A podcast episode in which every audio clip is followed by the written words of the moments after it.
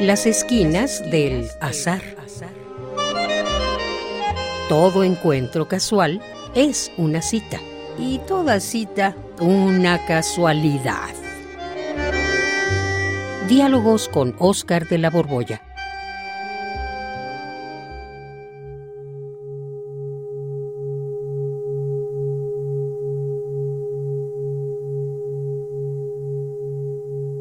Ah, caray. ¿Pero qué es esto? ¿Qué lugar más extraño? ¿A dónde se te ha ocurrido traerme, Oscar? ¿Dónde estamos? Me prometiste que iba a ser el lugar más tranquilo de cuantos lugares existen, pero aquí de veras está tan tranquilo que no hay ni árboles, ni personas, ni nada. Ah, bueno, sí escucho allá a lo lejos unas risitas de niños que suenan, suenan allá a lo lejos. ¿En dónde estamos, Oscar? Ay, Juan, pues estamos en el limbo. ¿En el limbo? sí, sí. ¿Y dónde queda? pues mira, nadie lo sabe exactamente. De hecho, es un lugar lógico que inventó la teología cristiana. Pues en mm. su visión escatológica les pareció necesario que existiera. ¿Un lugar lógico? Sí, Juan. Recuerda que en el cristianismo cuando te mueres hay de tres sopas. Cielo, infierno y purgatorio.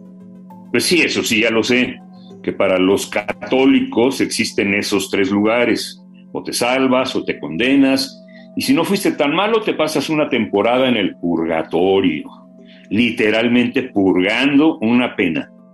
Muy bien, Juan, ya veo que ¿Mm? leíste de oídas la Divina Comedia de Dante. ¿Eh? ¿Qué?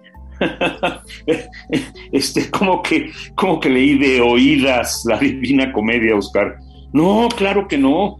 La leí de, ¿cómo se dice? De leídas. Pero hace mucho, estaba yo muy joven, es cierto, sí, sí la leí de. Bueno, pues te creo, Juan. Te creo, te creo. Pues ahí Dante, en el mero comienzo, habla del limbo. Antes del primer círculo del infierno, o sea, en el, en el, en el preámbulo, Dante habla del limbo y acuérdate que era un buen teólogo y de los buenos. vaya que sí. Describe este sitio en el que estamos. Mira, aquí no hay literalmente ni pena ni gloria. Estar sin pena ni gloria es justamente, es como estar en el limbo.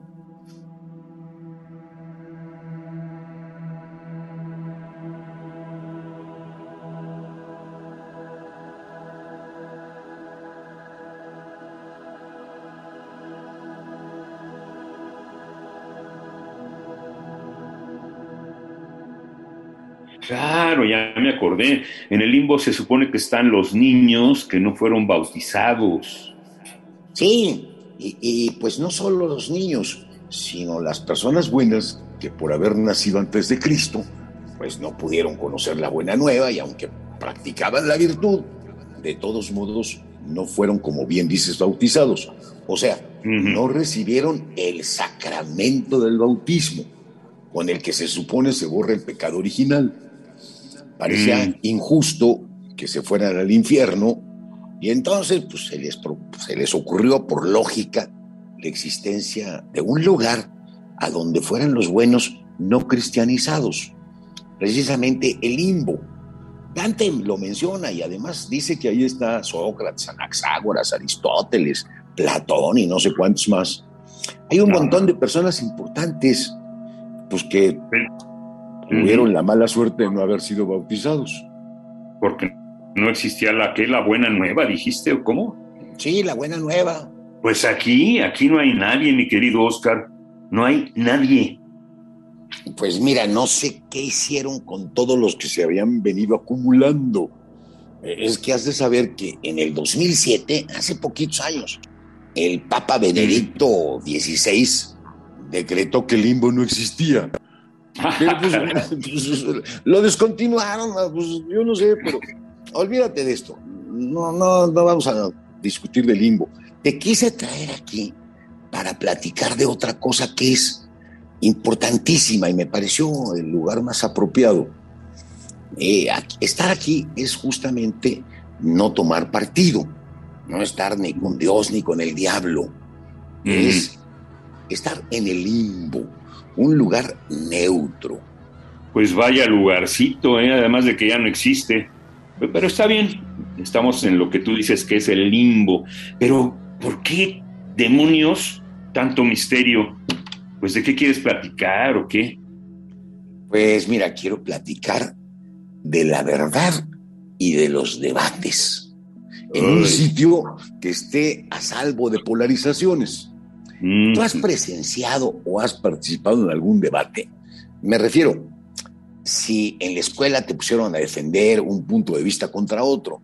Por ejemplo, estuvo muy de moda o está de moda platicar a favor o en contra del aborto, a favor o en contra de las drogas, a favor o en contra de un montón de cosas. ¿Has presenciado algún debate?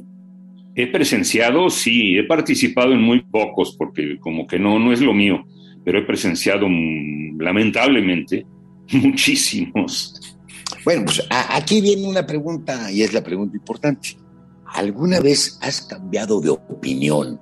Quiero decir, si has cambiado de la opinión con la que ya llegabas al debate y, o te han convencido cuando tú estabas debatiendo las razones de tu oponente, te cambiaron la manera de pensar. Eh, sí, no, no, no, no, no, más bien no. A ver, piénsalo bien, Juan, y contéstame honestamente. ¿Un debate te ha cambiado la manera de pensar? La neta, neta, no.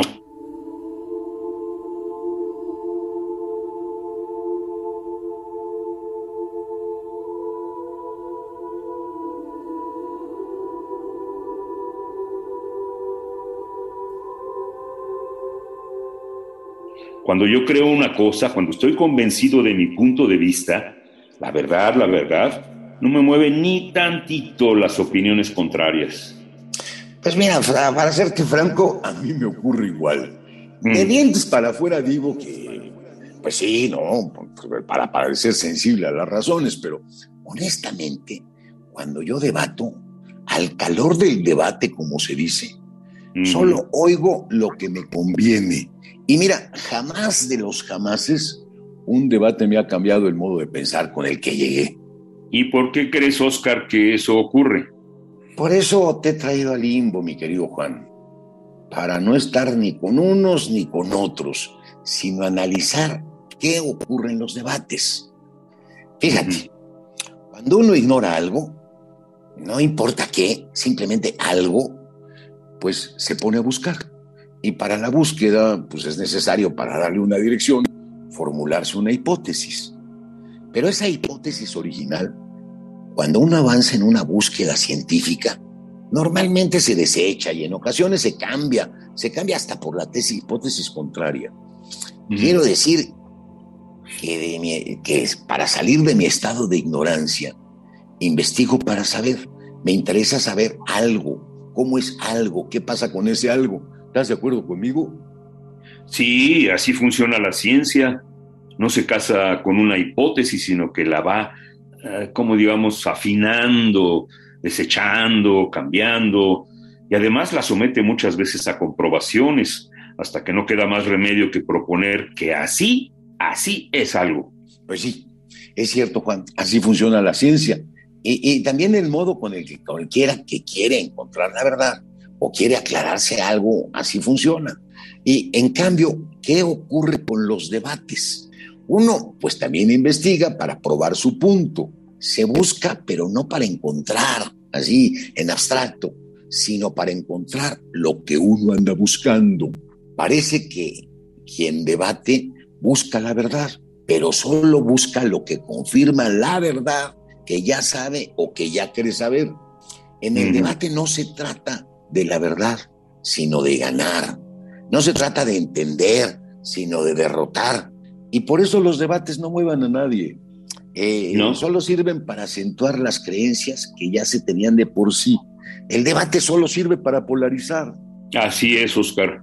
Los debates parece que solo polarizan, hacen que la gente quede más convencida de aquello en lo que ya creía. Y además Alguna vez hemos ya platicado de las trampas de la argumentación. ¿Cómo se llama ese libro que mencionabas de Schopenhauer, donde plantea los modos tramposos de la argumentación que avivan los debates? Ah, pues es un libro maravilloso, Juan.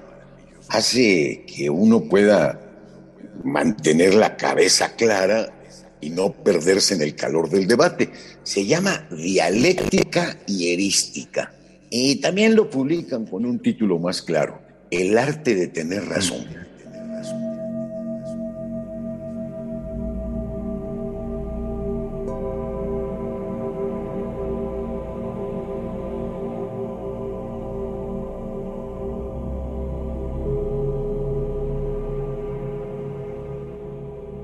Ah, pues ahora ya te entiendo.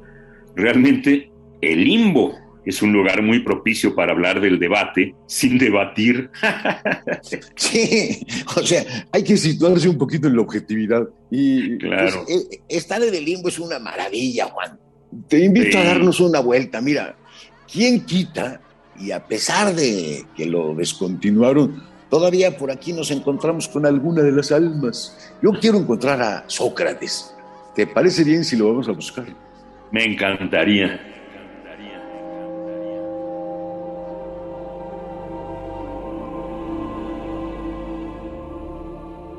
Radio UNAM, en colaboración con la Facultad de Estudios Superiores Acatlán, presentó